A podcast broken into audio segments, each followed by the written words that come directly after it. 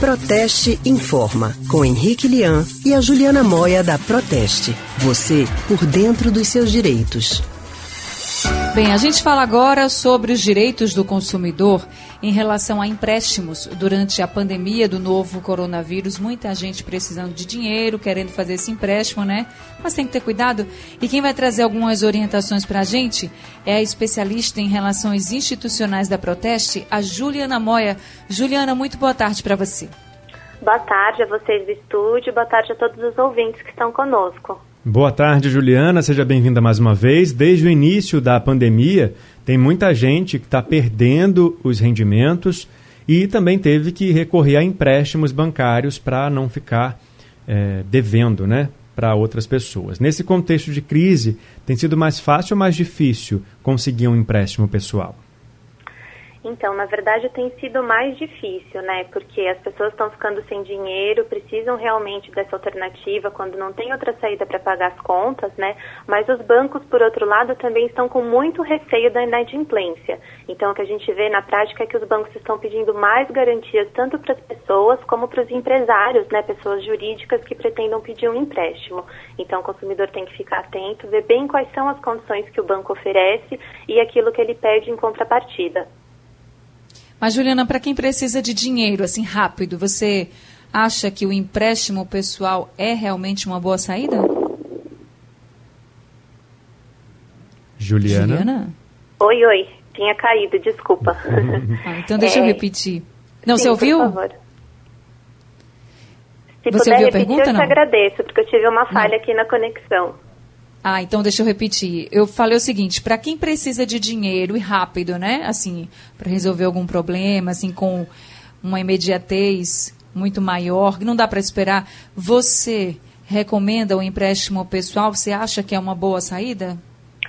Olha, é uma boa saída porque é um crédito muito rápido e fácil, né? Hoje em dia o consumidor pode obter através do próprio aplicativo do banco, é só preencher as informações e o dinheiro cai rapidinho na conta. É, e para essa modalidade de crédito, o consumidor nem sequer precisa justificar para que, que ele vai usar esse dinheiro, né? É diferente, por exemplo, de um financiamento de um carro. Se o consumidor quiser um empréstimo bancário para esse fim, ele vai ter que mostrar que carro que ele quer comprar, como é que vai ser o financiamento, enfim, um monte de dados né, que o consumidor tem que apresentar. No caso do empréstimo pessoal, é, esse processo é bem facilitado, mas em contrapartida o custo desse crédito é muito alto. Então a gente recomenda que ele seja utilizado só mesmo nas situações de urgência, nas quais o consumidor não tenha mesmo nenhuma outra alternativa financeira. Você citou os custos de um empréstimo, né? Como que está esse custo agora, nesse momento de pandemia, que os bancos podem cobrar quando alguém contrata um empréstimo? Nessa modalidade de empréstimo, os bancos cobram juros é, que são bastante elevados. Aliás, no Brasil, esses juros são dos mais altos do mundo, podem variar até 500% ao ano.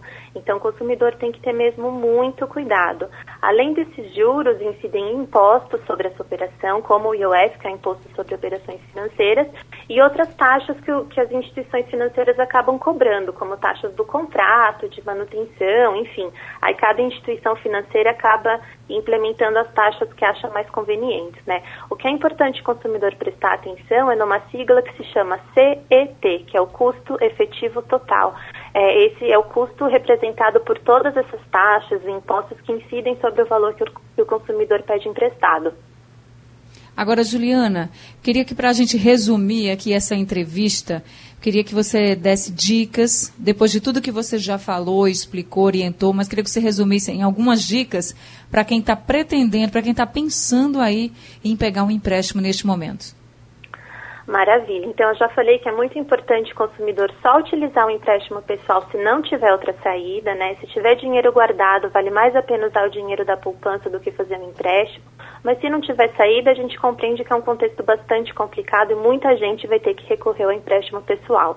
Se for essa mesma única saída, é importante pesquisar taxas, Felizmente, aqui no Brasil existe uma oferta cada vez maior desse tipo de serviço, fintechs, que são empresas novas, financeiras novas que estão aparecendo no mercado. É importante o consumidor consultar várias opções para então decidir.